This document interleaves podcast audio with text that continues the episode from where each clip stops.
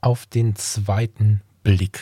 Das ist sowas, was mich in meinem Leben ja in Serie fasziniert und immer wieder trotzdem überrascht. Ob das jetzt ein Kamerasystem ist, um bei der technischen Fotografie zu starten, ob das jetzt ein Mensch ist, den ich unter nicht so guten Umständen kennenlerne. Wenn ich anfänglich von etwas nicht überzeugt bin, nicht emotional gecasht bin, vielleicht sogar abgeneigt bin und werde dann eines Besseren belehrt. Entweder von einem Argument oder von einem Gefühl oder von einem Moment. Das sind die richtig spannenden Augenblicke im Leben. Während einer ganz langen Nacht mit einer halben Flasche Whisky, muss ich zugeben, mit einem Freund zusammen, sagte dieser irgendwann, jetzt hör doch auf, du diskutierst doch nur, um Unrecht zu haben. Das war eine super schöne Analyse. Ähm, sicherlich hat äh, die auch irgendwas Wahres. Das ist nämlich total schön zu bemerken. Hey, krass, da gibt es noch eine andere Sichtweise. Das ist so ein bisschen wie der erste Blick auf die Schattenseite des Mondes. Aber ich möchte es nicht übertreiben. Der zweite Blick war das, was ich jetzt in den Fokus rücken möchte. Und mit dem Wort Fokus möchte ich die Fotografie wieder etwas mehr nach vorne holen. In dieser Woche geht es um einen Fotografen, den ich mir aufgrund eigener Vorurteile weit später angeschaut habe als andere. Es geht um Peter Lindbergh. Anfangs habe ich da gar nicht so richtig hingeschaut. Peter Lindbergh stand für mich für große Models, für leider auch Germany's Next Top Model. Ja. Ähm, äh, dort werden, man muss es vorsichtig betrachten, aber meiner Meinung nach ist Kommunikation da nicht cool. Meiner Meinung nach ist da Fremdbestimmung nicht cool und da gibt es so ein paar Punkte, die mich einfach so ein bisschen stören. Und diese Welt der Mode, war in meinem Erleben, das ist keine Wertung, sondern ein Erleben und ein Gefühl, eine Welt von Ellenbogen, zickiger, anstrengender Kommunikation und so.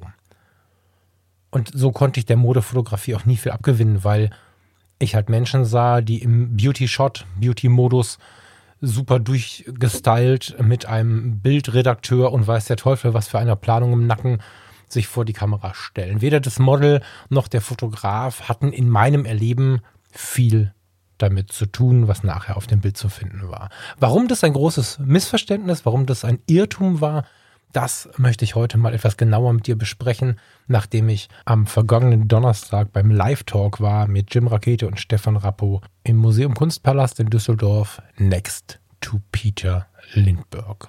Schön, dass du wieder dabei bist. Ich freue mich auf diese Sendung mit dir. Herzlich willkommen bei Fotografie tut gut. Das ist dein Blog und Podcast für mehr Achtsamkeit und positives Denken in der Welt der Fotografie. Und wenn du magst, gern auch für mehr Achtsamkeit und positives Denken durch die Fotografie. Ich bin der Falk und freue mich diebisch darauf, gemeinsam mit dir über den einen oder anderen Tellerrand zu blicken. Das ist schon ganz schön viele Jahre her, dass ich das erste Mal so eine Gesprächsrunde gehört habe über einen Fotografen, über einen Künstler, der kürzlich verstorben ist. Das hat mich damals sehr gepackt, muss ich sagen. Das äh, war, also das erste Mal war eine Gesprächsrunde mm, über Robert Lebeck. Wenn du diesen Podcast öfter hörst, weißt du, ich bin ein Fan. Absolut. Und einige Jahre vorher hatte ich im Haus der Geschichte in Bonn immer wieder einen Besuch wert übrigens. Habe ich im Haus der Geschichte in Bonn im damaligen Foyer eine Reihe von Politikerporträts entdeckt, die dann doch irgendwie anders waren die darauf abgebildeten Politiker waren ihrer Zeit, ja, also eher sehr auf Distanz abgebildete Menschen, von denen man nicht so viel wusste. Und diese Porträts waren so nah dran. Das waren war die Bilder, das waren wie die Bilder eines Freundes der Familie. Ja, das ähm, hat mich stark beeindruckt und unten drunter stand Robert Lebeck kurz nach seinem Tod. Ich hatte mich geärgert, dass ich nicht irgendwie zu Lebzeiten mal versucht habe, näher ranzukommen. Ich habe irgendwie Bücher gelesen, seine Inhalte angeschaut, aber hatte keinen Versuch des Kontaktes unternommen. Und irgendwann ist er gestorben. Nun, und dann gab es eine Gesprächsrunde mit einem Freund von Robert Lebeck. Ich konnte sie leider nicht mehr googeln. Ich hätte es gerne komplett gemacht und die nochmal erwähnt. Und da durften wir aus der Perspektive dieses Freundes hinter die Kulissen blicken. Das war großartig. Das war ganz, ganz besonders. Inzwischen sind ja auch sehr nahe Porträts von Robert Lebeck draußen. Es gab ja zum Beispiel diese eine Nacht mit Rumi Schneider. Alle Zeitungen, alle Magazine berichteten davon. Sie hatte ihm, so sagt man heute, einen Zettel unter der Tür, also unter der Tür hergeschoben im Hotel und dann verbrachten sie zusammen mit seiner Leica die Nacht im Hotel. Inzwischen gibt es darüber einen, einen schönen, schönen, wenn man den Artestyle mag, einen schönen Film, drei Tage in Quiberon. Damals hörte ich diese Geschichte aber zum ersten Mal und war total fasziniert, was so, ja, aus der, aus der Nähe des Freundes an uns herangetragen wurde. Und es fühlte sich nicht voyeuristisch an, weil relativ klar war, das, was uns berichtet wird, ist völlig okay, wenn es die Welt weiß. Ein Abend, der mich bewegt hat, der mich verändert hat, der mich stark hat hinschauen lassen, noch stärker hat hinschauen lassen. Wer war dieser Robert Lebeck? Wie hat er fotografiert? Und warum war er so nah dran am Menschen? Was ich damals natürlich noch nicht wusste, Peter Lindbergh hat da ziemlich viele Parallelen, gerade was diese Nähe zu seinen Leuten angeht. Da gehe ich heute auch noch etwas tiefer drauf ein, weil besonders die Persönlichkeit des Peter Lindbergh ist das, was ich hier besprechen möchte, neben dem einen oder anderen fotografischen Tipp. Nun, ein paar Jahre später hatte ich, vielen Dank nochmal an meinen geschätzten Kollegen und inzwischen auch Freund Michael Omori Kirchner, hatte ich einen Auftrag im Haus der Geschichte in Bonn, wieder im Haus der Geschichte in Bonn, und dort wurde eine Ausstellung eröffnet, eine Ausstellung von Bildern von Ludwig Binder. Ludwig Binder war mir bis dahin ehrlicherweise kein Begriff. Ich habe an dem Abend gelernt, dass es ein großartiger, spannender Fotograf war, Eröffnet hat diese Ausstellung Jim Rakete. Vor dem war ich ja dann doch so ein bisschen, ja, ich hatte so ein bisschen Angst. Ich hatte vorher schon durchaus Menschen von, von, von der Bühne und ähm, aus dem Fernsehen und so getroffen, aber irgendwann Jim Rakete, da hatte ich ein bisschen Angst. Das war eine, das wusste ich vorher schon, relativ intime Runde. Es waren ein paar Fotografen, ein paar Presseleute. Es war Familie von Ludwig Binder da, es waren alte Freunde von beiden da und zwei, drei, vier Ehrengäste. Und ich habe schnell festgestellt, krass. Was ein Quatsch. Was ein unglaublich netter Mensch. Weg von allen Allüren mit einer totalen Höflichkeit berichtete er von seiner Zeit als Azubi bei Ludwig Binder, erzählte, was sie für tolle Geschichten zusammen erlebt haben, von Streit und Liebe, von all den Dingen, die in deinem und meinem Leben auch passieren. Aber wieder auf eine Art und Weise, die nicht voyeuristisch oder sensationsgeil war. Völlig, wie sagt Vincent Peters, unprätentiös und sympathisch. Wirklich, wirklich großartig. Habe ich mega genossen und danach übrigens auch Jim Rakete etwas genauer angeschaut, weil wer so über seine Freunde sprechen kann mit so einer inneren Ruhe und mit so einem Frieden. Wahnsinn. Also das hat mich auf jeden Fall beeindruckt. Sehr, sehr beeindruckt. Und dann, einige Jahre später, vor, vor, vorgestern, heute September äh, der 13. Und am Donnerstag war eine, ja, ein nächstes Live-Format im Museum Kunstpalast in Düsseldorf. Was ein großartiger Abend. Eröffnet hat diesen Abend der Direktor Felix Krämer, Moderiert wurde dieser Abend von Christina von Belo im Gespräch mit Jim Rakete und Stefan Rappo.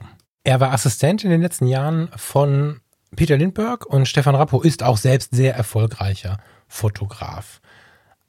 Ein großartiger Abend, ein sehr naher Abend mit dem Namen Next to Peter Lindbergh. Und ich muss sagen, das war's. Es war ganz nah dran und deswegen sprechen wir heute über die Persönlichkeit von Peter Lindbergh. Wir machen ein kleines Follow-up zur letzten Episode, ein kleines Follow-up zu der Frage nach deiner fotografischen Identität, weil die hat Peter Lindbergh für sich ganz sicher gefunden. Zwischendrin gibt es ein paar fotografische Tipps und bestimmt auch das eine oder andere für die Frage und den Blick auf die eigene Persönlichkeit. Ich freue mich mega und wir gehen mal zusammen in den Abend, ja, also wir betraten diesen Robert Schumann Saal, der befindet sich unter der Ausstellung Untold Stories und mit dieser ja, Ausstellung starteten wir auch quasi in den Abend. Eröffnet hat das Ganze der Direktor des Museum Kunstpalast, Felix Krämer, ist dem einen oder anderen vielleicht äh, ein Be Begriff. Das ist schon ein gewisser Hansdampf in allen Gassen. Zumindest ist er mir immer mal wieder auch in den Medien begegnet. Und ja, Felix Krämer fing auf eine sehr, sehr sympathische Art und Weise an, von der Entstehung der Ausstellung Untold Stories zu berichten. Übrigens mit festem Blick auf die Familie von Peter Lindbergh, die auch eingeladen und vor Ort war. By the way, du musst sie dir anschauen, sie läuft noch bis Ende September. Egal wie weit die Anfahrt ist, es ist eine ganz, ganz, ganz besondere Ausstellung, wie ich finde. Wenn du das hier nach Ende September 2020 hörst, gibt es wahrscheinlich zumindest noch das Buch zur Ausstellung Untold Stories.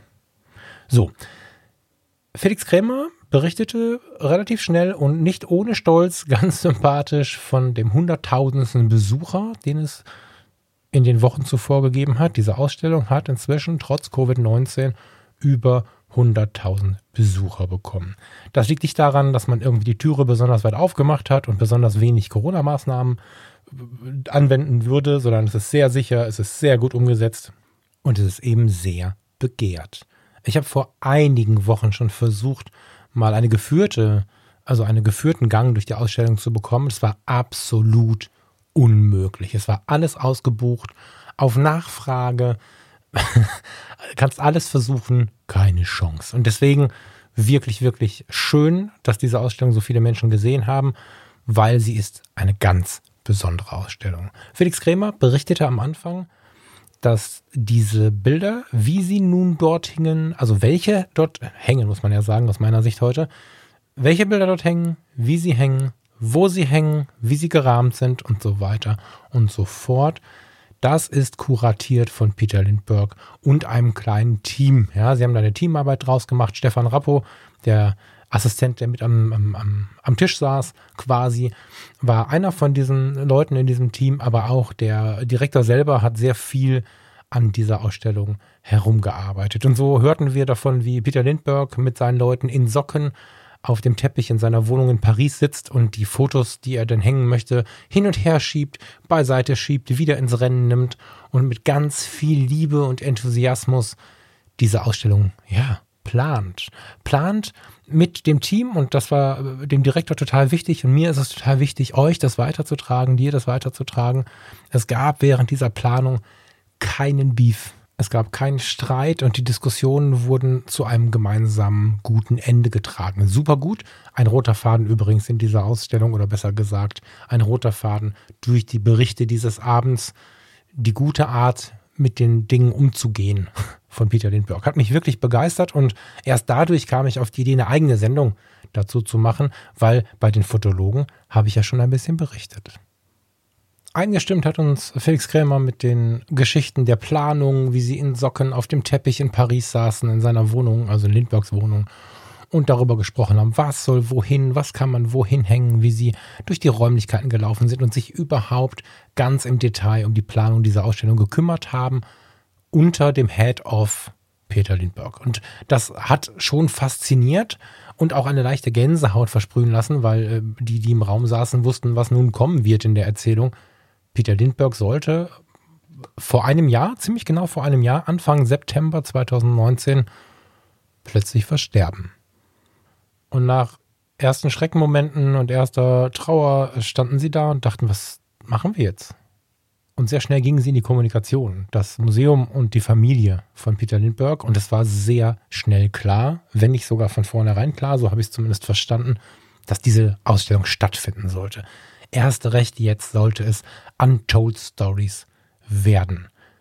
In Düsseldorf, genau wie von Peter Lindbergh geplant. Untold Stories übrigens heißt diese Ausstellung, weil das vorwiegend noch nicht erzählte Geschichten sein sollen.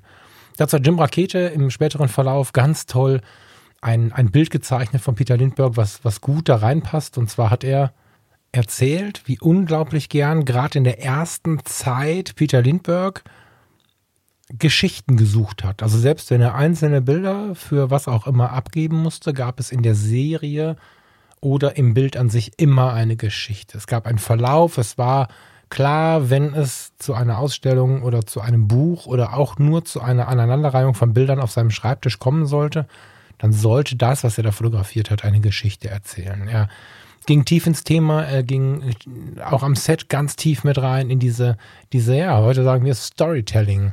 Und nachher gab es einen ganz spannenden Move, nämlich er ist von der Geschichte quasi, die ja so eine totale ist auf eine Situation, ist er näher rangegangen und, und hat quasi reingezoomt, ist quasi ja mehr ins Detail gegangen und hat immer mehr sich auf die Gesichter und auf die Menschen und auf den Typen Mensch fokussiert, der in dieser Geschichte vorkam, der vor seiner Kamera stand. Er hat sich also immer tiefer und, und immer weiter um den Menschen gekümmert, der vor der Kamera stand. Wurde dabei experimentierfreudiger, Ja, und das passt ganz gut zu Untold Stories. Man muss dazu auch wissen, Peter Lindbergh ist ein weltbekannter Fotograf.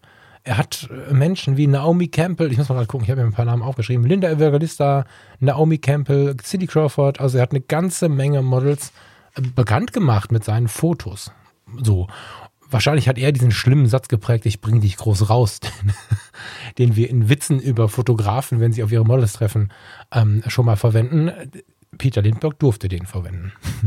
Nun, und von ihm erwartete die Welt oftmals ebenfalls die Großen. Also auf seinen Bildern durften, sollten ebenfalls die großen Menschen stehen. Und er wollte in Düsseldorf, er wollte mit Untold Stories damit so ein bisschen brechen und wollte seine bis jetzt noch nicht erzählten Geschichten in den Vordergrund bringen und nicht unbedingt den Blick nur darauf werfen, was möchte die Allgemeinheit. Es war quasi so habe ich es verstanden, sein Weg, seine fotografische Identität nochmal zu zeigen. Dieses kleine nochmal wusste er vorher nicht, macht es auch irgendwie noch tragischer und gleichzeitig ist es so schön, dass er es vor seinem Tod noch geschafft hat, zumindest das zu kuratieren, sodass wir einen noch besseren Blick auf seine fotografische Identität haben. Und wenn du das Wort nicht magst, ich habe da zwei, drei Nachrichten bekommen, die sich ein bisschen damit auseinandergesetzt haben, wie man dieses Wort jetzt verwenden könnte und wie nicht. Wenn du das Wort nicht so magst, ich kann es sehr gut leiden, ja, dann, dann sprechen wir doch von seiner Art zu fotografieren, seine Liebe zur Fotografie. Auch wenn sowas veränderlich ist, in Untold Stories hat er sicherlich eine ganze Menge auch von sich gezeigt. Nun waren sich Museum und Familie einig. Und die Ausstellung begann und kurz darauf kam der Corona-Lockdown. Wir haben es kurz vorher geschafft, tatsächlich uns diese Ausstellung in Ruhe anzuschauen.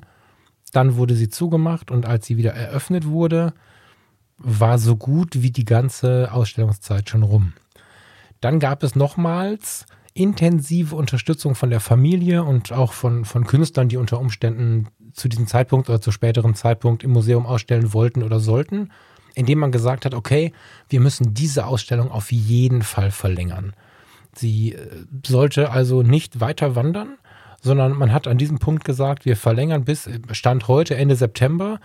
Ich könnte mir vorstellen, dass sie nochmal verlängern, bin mir da aber nicht sicher. Und man hat sie dupliziert. Das gibt es höchst selten, das hat man mit der Familie abgesprochen. Es haben alle am gleichen Strang oder am selben Strang, sagt man, glaube ich, ne, gezogen. Und die Ausstellung wurde parallel nach Hamburg gebracht. Ähm, und ich glaube noch an einen weiteren Spielort. Da bin ich jetzt ein bisschen schlecht vorbereitet. Das tut mir leid. Sie wurde jedenfalls dupliziert und es gab sie mehrfach zu sehen, was natürlich die Zuschauerzahl noch mal ein wenig erhöht hat. Dann ging es ins Gespräch und was mich besonders interessiert hat, und ich habe ein bisschen darauf gehofft, weil ich ja Jim Rakete in dieser Rolle schon erlebt habe, es hat mich besonders interessiert, wer war denn dieser Peter Lindbergh hinter den Kulissen? Wer war denn der Mensch Peter Lindbergh? Das war auch eine der ersten Fragen, die Jim Rakete gestellt bekam und die Antwort war sehr rührend. Er überlegte kurz und sagte dann, es war mein bester Freund. Wenn Freundschaft heißt, dass man sich immer die Wahrheit sagt. Aber es wäre nicht von Jim Rakete gekommen, wenn er danach nicht aufgelockert hätte. Und dann berichtete er, und ich muss jetzt schon so ein bisschen lachen, wenn ich mich erinnere, wie äh, unsere Freundschaft ging durch alle Technologien, sagte er. Und ich dachte, was meint der? und dann berichtete er, wie sie sich zu Anfang, ähm, nachdem sie sich halt getroffen hatten, schon mal einen Brief geschrieben haben, eine Postkarte. Dann sind sie schneller auf den Trichter gekommen, dass das Fax, ja, also für die, die das Fax nicht kennen, das ist halt ein großes Telefon, da steckst du ein Stück Papier rein, was du beschriftet hast, und das kommt bei jemand anderen wieder raus. In grässlichster Bildqualität.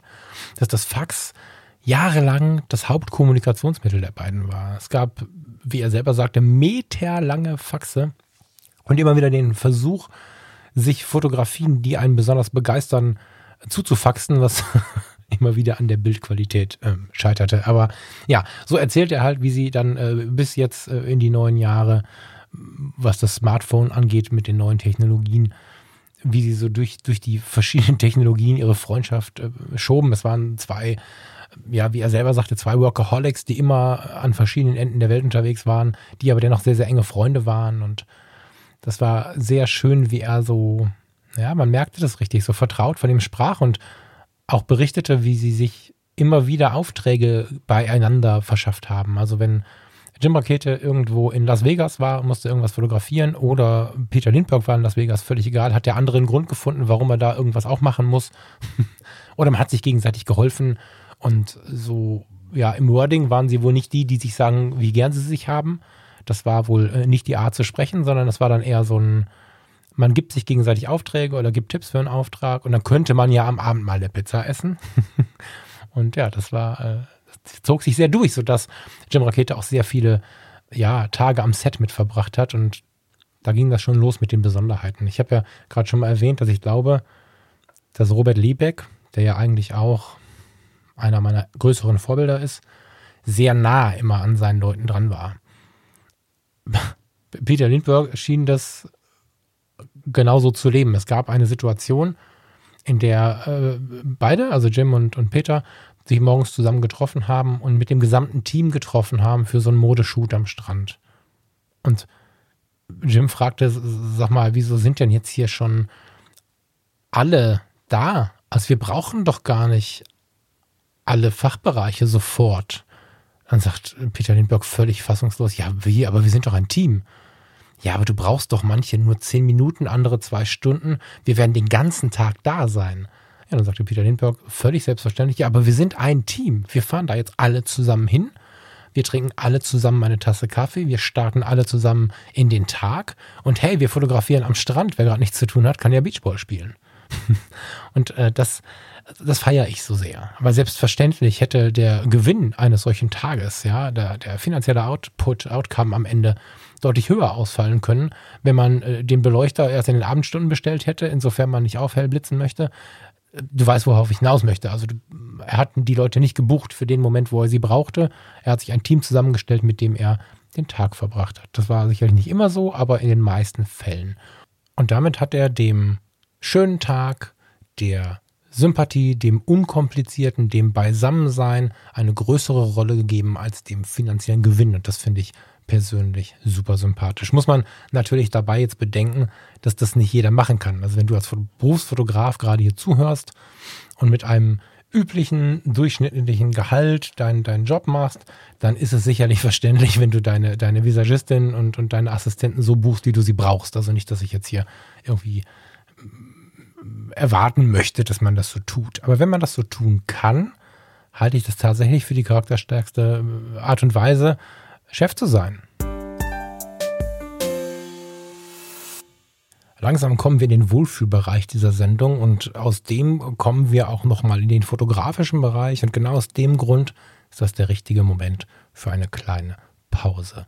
Peter Lindbergh hat Ludovico Einaudi sehr gerne gehört. Das Lied Night war angeblich auch Teil seiner persönlichen Playlists, wobei ich nicht weiß, ob es dann jetzt Kassetten, CDs oder tatsächlich irgendwelche Spotify-Listen waren. Aber dieses Lied hat es mir auch angetan, der Künstler sowieso. Wenn man die Augen schließt und sich auf das Lied einlässt, entweder hier in der verkürzten Version oder später auch nochmal auf meiner Playlist, dann kommt man wirklich ja, in einen anderen Bereich. Die Nacht ist sowieso der Ort, an dem die Uhren anders ticken und wir uns ganz anders wahrnehmen. Vielleicht ist das der Grund, warum dieser Titel so heißt. Ich empfehle den aber tatsächlich auch zum Fotografieren. Ganz egal, ob du draußen bist mit dir alleine und versuchst runterzukommen oder ob du im Studio oder zu Hause mit irgendwem Fotos machst. Für die ruhige und tiefe Form der Fotografie ist es ein Lied, auf das man sich einlassen darf, sollte. Und ich freue mich über jeden, der sich jetzt ein bisschen zurücklehnt, durchatmet und dann mit mir in den zweiten Teil dieser Sendung geht. Ludovico Einaudi mit Night.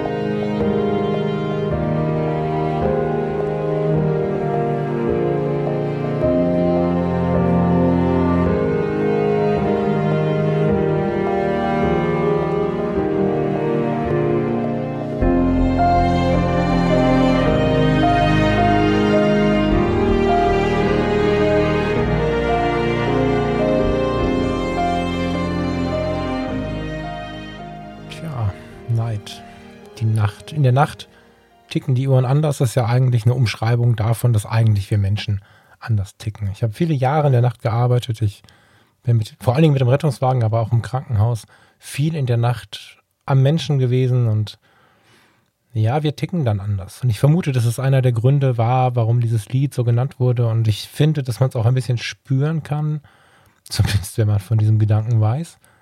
Und ich glaube, dass wir uns nachts vor allen Dingen ein wenig von den menschlichen oder von den gesellschaftlichen Konventionen entfernen und ein bisschen näher bei uns sind und vielleicht auch ein bisschen näher beim Gegenüber sind. Alles passend zum heutigen Thema und deswegen meine Auswahl. Bevor wir zusammen ein paar Minuten in die Nacht gestartet sind, habe ich eben den Chef Peter Lindbergh skizziert.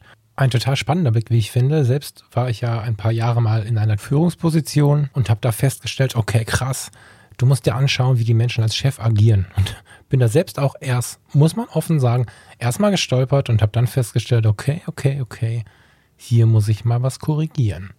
Heute sage ich tatsächlich voller Überzeugung, schau dir an, wie jemand als Chef agiert und dann weißt du sehr viel mehr über ihn, als wenn du diesen Blick nicht gehabt hättest. Und sehr faszinierend waren die Antworten, die die Moderatorin bekommen hat auf die Frage nach diesem Chefsein, nach dieser Rolle, der Chef am Set zu sein. Der erste Eindruck war ja bereits die Geschichte mit wir sind alle am Strand und wer nichts zu tun hat, spielt halt Beachball. Ich finde, das zeigt schon sehr, sehr viel. Konkret wurde Rappo gefragt, wie er so als Chef war, als direkter Assistent. Hat man da ja einen ziemlich genauen Blick drauf. Und das war wieder einer dieser Momente, wo es wirklich eine lange Pause gab.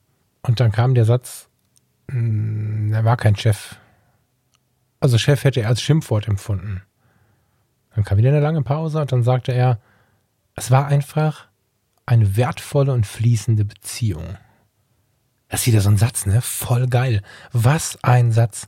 Es war einfach eine wertvolle und fließende Beziehung er fing an zu schwärmen, auch im Dialog mit Rakete und dem Direktor, wie intensiv positiv Peter Lindbergh war. Und da gehen mir natürlich die Ohren auf. Ne? Also wenn ich, wenn ich Menschen, von Menschen höre oder Menschen erleben, die so eine tiefe Überzeugung von positivem Denken, von positiver Energie in sich haben, da muss ich hinschauen. Und es gab auf so vielen Ebenen eine positive Energie. Also ob das jetzt in einer Ausstellungsplanung war oder bei einem großen Projekt, wenn man zusammensaß und es kam beispielsweise jemand zu spät, dann war es nicht so, dass man den angeranzt hat. Hey, was kommst du so spät? Sondern dann war es eher so, dass er gesagt hat, also Peter Lindbergh gesagt hat, hey, setz dich in Ruhe hin, nimm dir erstmal einen Kaffee, du bist nicht zu spät, wir haben nur zu schnell angefangen.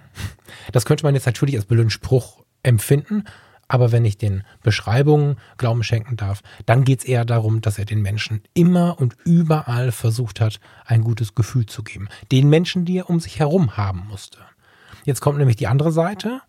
Wenn du öfter zuhörst, hast du von mir schon mal den Hashtag radikal friedlich gehört, den ich mir so ein bisschen auf die Stirn klebe. ähm, man bekam aber auch mit, dass er nicht jeden um sich haben wollte. Also komplizierte Menschen mit so einem Hang zum Drama und so hat er, wenn es sein musste, oft gut eingefangen, auf eine ganz eigenartige, sehr nahe, schöne Art und Weise. Wenn das nicht zu fangen war, hat er sich mit den Menschen nicht umgeben. Das kam etwas konkreter raus, also das hat der eine oder andere vielleicht auch schon mal gelesen, diesen reinen Fakt, aber das war, hat sich ganz nett aufgebaut im Gespräch. Es ging um die Zusammenarbeit und ich hatte ja anfänglich meinen leichtes Vorurteil geäußert, dass ich mir schon vorstellen kann, dass es an diesem Set auch schon mal zickig abgeht und bei den Superstars unter den Models, man hörte schon mal davon, mitunter auch zickig und kompliziert abgeht. Und daraufhin war Raketes Antwort, nee, also die Zusammenarbeit und alle, die mit ihm gearbeitet haben, waren unfassbar einfach, unkompliziert. Das gab nie Stress. Das lag aber auch daran, dass er jeden Menschen, der kompliziert war, von vornherein abgelehnt hat. Das ist natürlich, da muss man vorsichtig sein mit der Aussage, also nicht er, ich, wenn ich das jetzt feiere, muss man ein bisschen vorsichtig sein, dass man nicht Leute dazu anstiftet, den kompletten Freundeskreis wegzuschmeißen. Aber es ist eine sehr gesunde Sicht aufs Leben. Klar darf der Freund mal kompliziert sein, die Freundin mal kompliziert sein, natürlich kann auch der Kollege mal kompliziert sein.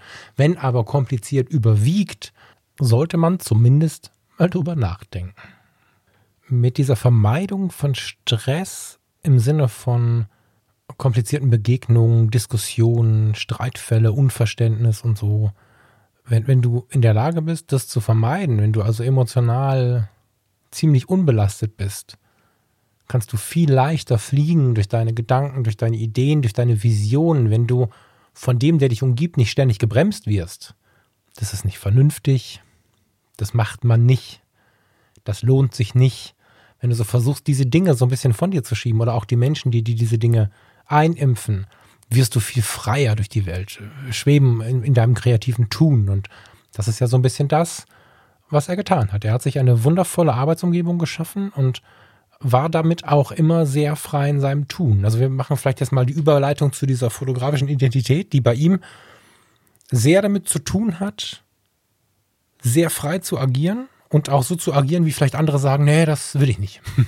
Es gab eine Story, die fand ich richtig geil, wohl die Lieblingsgeschichte von Jim Markete zum Thema Set und die Frage, wie man oder wie er auf Katastrophen reagiert hat. Also wie er annehmen konnte, wenn die Dinge anders kamen, als sie geplant waren.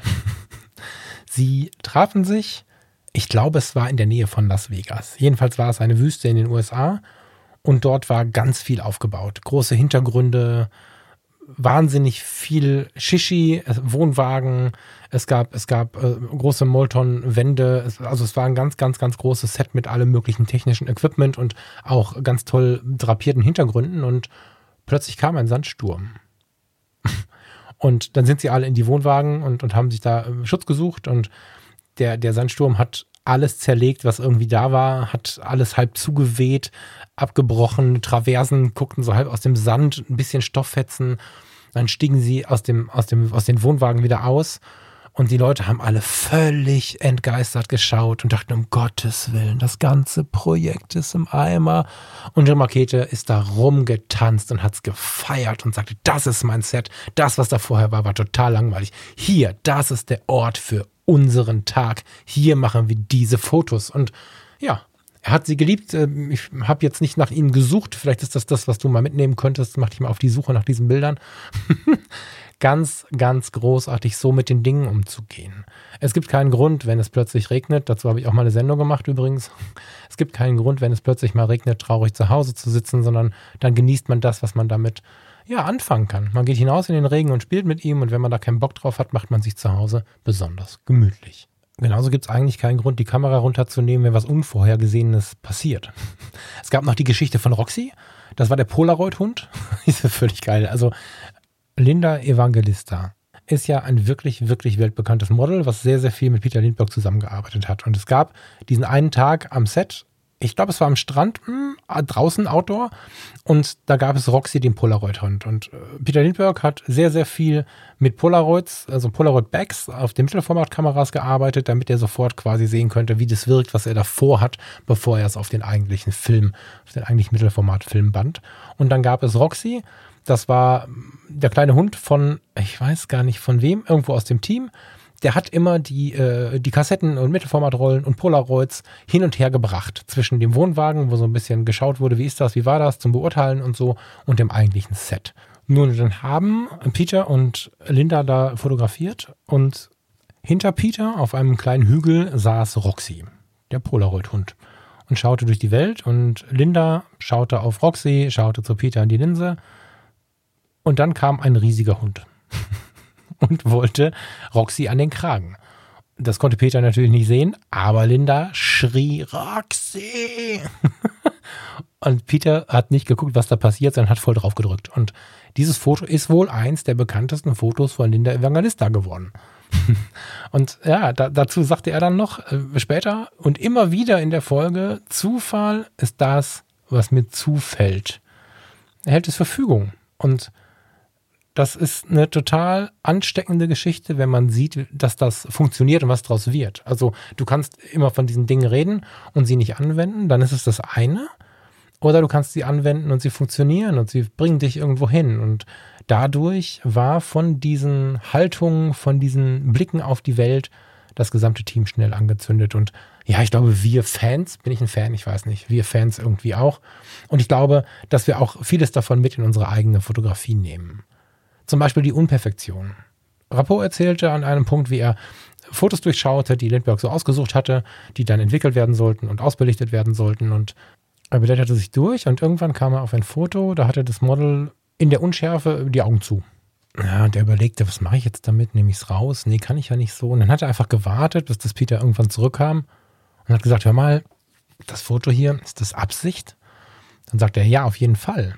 Das ist zur Auflockerung das ist ein Moment, der uns dann in dem Moment mal entglitten ist. Und wenn wir verschiedene Porträts haben und die sind alle scharf und schön und, und, und perfekt und so, dann ist es gut, dazwischen eins in der Unschärfe zu haben, eins in der Bewegungsunschärfe zu haben, eins in der Unter- oder Überbelichtung zu haben, um die Perfektion so ein bisschen rauszureißen und die Menschen in so eine gewisse Persönlichkeit ja, zu ziehen. Und das ist was, was ich seit vielen, vielen Jahren mache. Auch sehr früh von ihm etwas anders formuliert und in anderem Kontext. Aber sehr früh, als ich das erste Mal halt hingeschaut habe, von ihm schon gelernt habe und was ich jetzt auch immer mal wieder verwende. Also zum Beispiel in meinen Hochzeitsreportagen oder wenn ich hingehe und einen Menschen fotografiere, in so einem ganz persönlichen One-to-One-Kontext. Ja, also ich bin ja derzeit immer mal wieder mit Künstlern unterwegs und wenn jetzt ein Künstler für sich, für eine Reportage, für seine Schublade oder vielleicht auch für seine Eigenwerbung ein Porträt haben möchte, wo wir wirklich mit gutem Gewissen sagen können, das bin ich, dann verbringen wir Zeit miteinander und lassen uns auch Zeit. Da mache ich keine 15 Minuten Termine, sondern wir lassen uns auch Zeit. Und wenn man so eine Serie dann nachher hat, dann ist da definitiv mal eine Hand dabei, mal was Verwischtes dabei, ich hatte kürzlich, weiß nicht, ob das in der Foto-Community oder bei Insta oder so gesehen hast, eine kleine Serie mit der Katharina. Da ist auch noch gar nicht alles hochgeladen. Da habe ich einige Momente dabei, die in der Unschärfe liegen, wo sie mir aus dem Bild gesprungen ist oder so, weil die diesen Gesamteindruck des Tages sehr stark perfektionieren. Ich muss mal schauen, ob ich, ob ich zu dem Thema dieser Tage mal was hochlade bei Falk Frasser.com und Fotografie tut gut bei Instagram oder auch noch was in der Foto-Community nachschiebe. Müssen wir mal gucken, vielleicht hältst du mich da ein bisschen im Blick. Das ist ein ganz guter, eine ganz gute Motivation gerade. Einfach auch, um, um, um dir zu zeigen, wie wertvoll das ist. Und versuch's auch selber mal. Ja, also das sind, also die großen Learnings daraus ist für mich wieder als, als Bestätigung dieses unbändige, positive Denken, dieses, radikal friedliche Entscheiden, was ist jetzt gut für mich und mein Team, diese, dieses Annehmen von Dingen, wenn sie nicht so laufen, wie sie laufen sollten, und sie ins Positive zu ziehen diese Warmherzigkeit, ja, also was eine Leistung. Klar hat der mit den Augen gerollt, wenn irgendwer zehn Minuten zu spät kam und sie eigentlich schon mitten im Thema sind. Aber dann ist es dennoch so, dass er denjenigen aufgefangen hat. Er wollte, dass die Menschen sich in seinem Umfeld wohlfühlen. Und damit kann ich mich sehr stark identifizieren. Und ja, dieser Abend hat meine, meine Fanboyschaft nochmal intensiviert. Und zwar auf ganz vielen verschiedenen Ebenen. Auf einer ganz künstlerischen, auf einer ganz intellektuellen Ebene, aber auch auf einer ganz spürbaren, warmen zwischenmenschlichen Ebene, obwohl es die natürlich im direkten Kontakt nie gegeben hat. Die Beschäftigung mit Fotografen wie Peter Lindbergh oder, by the way, auch Jim Rakete ist etwas, was uns auf der persönlichen Ebene und auf der fotografischen Ebene wirklich weiterbringen kann. Und ich habe es bei den Fotologen schon gesagt, als ich über Untold Stories, also über die Ausstellung eine Etage höher gesprochen habe der Konsum von solchen Fotografien, von solchen, ja, man muss ja fast sagen, Fotografen, also wir konsumieren nicht den Fotografen, aber ich wollte es ein bisschen aufziehen, ja, nur Fotos gucken ist halt das eine, aber sich mit dem zu beschäftigen, der die Fotos gemacht hat oder mit dem und mit dem, der auf den Fotos drauf ist, ist halt dann doch mal ein bisschen mehr. Ne? Das sind Sachen, diese Art der Beschäftigung kann uns fotografisch wirklich weiterbringen. Bei Untold Stories war es bei mir sogar so, dass das ein großer Sprung war in diese noch tiefer in die Manifestation zu kommen, was ist jetzt meine Art der Fotografie, womit kann ich mich am besten ausdrücken. Und klar, wir haben alle so ein bisschen verschiedene Gesichterstimmungen und wenn ich jetzt in, auf eine Urlaubsreise dokumentieren möchte, wie schön dieser Urlaub in der Karibik war, dann wird es wahrscheinlich beim nächsten Mal, tolle Gegend, beim nächsten Mal nicht so sein, dass ich da mit Schwarz-Weiß und viel Korn rumlaufe. Das, das ist nicht der Wunsch. Und natürlich ist es so, dass ich bei einer Hochzeit auch nicht dem Paar dann Schwarz-Weiß und Korn aufdrücke, aber oder dem Künstler, der, der ein Plakat braucht, werde ich auch nicht sagen, du musst nur meine Black-Bilder nehmen. So, nein. Aber das, was ich für mich mache, und das ist extrem wichtig. Ich glaube, dass jeder Fotograf seinen fotografischen Bereich braucht. Und in meinem fotografischen Bereich habe ich bei Untold Stories mal wieder gemerkt, wie sehr ich mich da zu Hause fühle, wie wahnsinnig inspiriert ich davon bin dass er der Emotion auch mal Raum lässt, dass er der Freiheit auch mal Raum lässt. Wenn wir Menschen uns gehen lassen und genießen, ist das Ganze relativ selten steril. Ja, also wenn wir einen schönen Abend im, im Wohnzimmer mit zwei Kumpels, Freunden, Freundinnen unserer Freundin, unserer Frau, wem auch immer machen, mit uns alleine, dann ist es selten so, dass wir unser Hemd vom Tag noch anhaben, unsere Lederschüchen anhaben und dann immer alles hin und weg bringen und so, dann ist es mit dem sich gehen lassen, sich fallen lassen, aufeinander einlassen schwierig. Es gibt Ausnahmen, im Großen und Ganzen ist es dann schwierig. In der Regel steht da dann äh, eine Flasche Bier rum, eine Flasche Whisky rum, vielleicht liegen die Schuhe irgendwo, die man ausgezogen hat, das Hemd hat man aufgeknöpft, man genießt den Abend und das ist äh, genau das, was ich von einer freien Fotografie so ein bisschen, aber nur für mich gesprochen, so ein bisschen erwarte.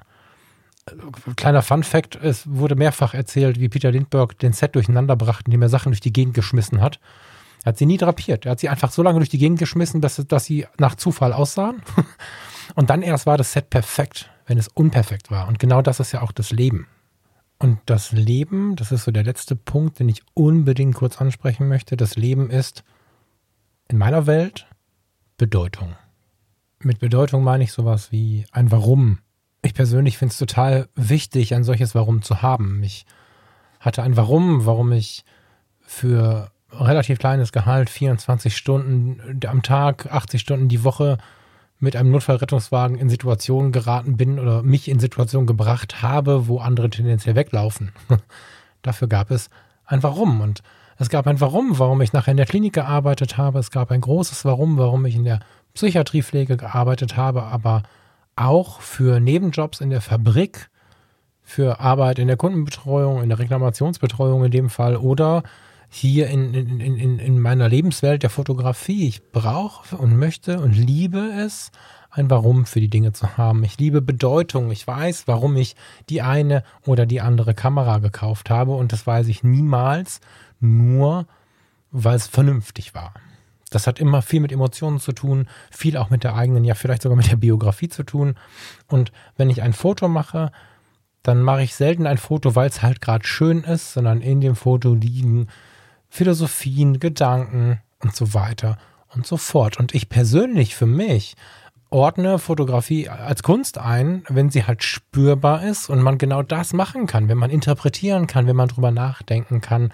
Und das war etwas, was sich durch den ganzen Abend gezogen hat. Und dadurch habe ich mich nicht so alleine gefühlt, weil ich von nicht wenigen Kollegen auch die Einstellung kenne, dass das nicht das Ziel ist, die also sehr viel mehr betrachterorientiert unterwegs sind, was ja grundsätzlich erstmal gut ist, aber das auch durchaus vollziehen, ohne selbst das, was sie ausdrücken wollen, auch zu spüren. Und ich persönlich möchte das aber auch spüren. Ich möchte für mich spüren, während ich ein Foto mache, was ich nachher ausdrucken möchte.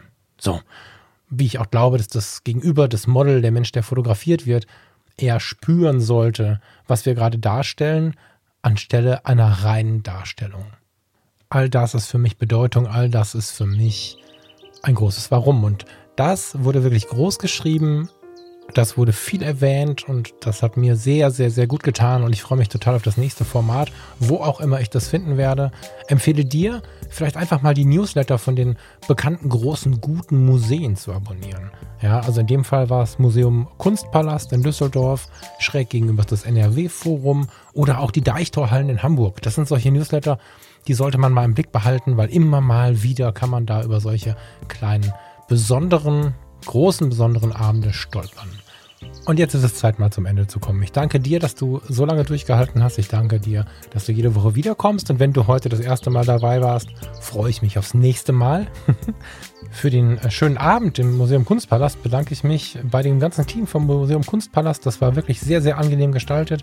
Ich bedanke mich bei Felix Kremer als Direktor, bei Christina von Belo als Moderatorin. Ich bedanke mich bei Jim Rakete und bei Stefan Rappo. Das war wirklich ein tiefer, toller Abend. Schöne Woche. Ich freue mich auf die nächste Woche. Wir hören uns wieder hier bei Fotografie. Tut gut. Ciao, ciao.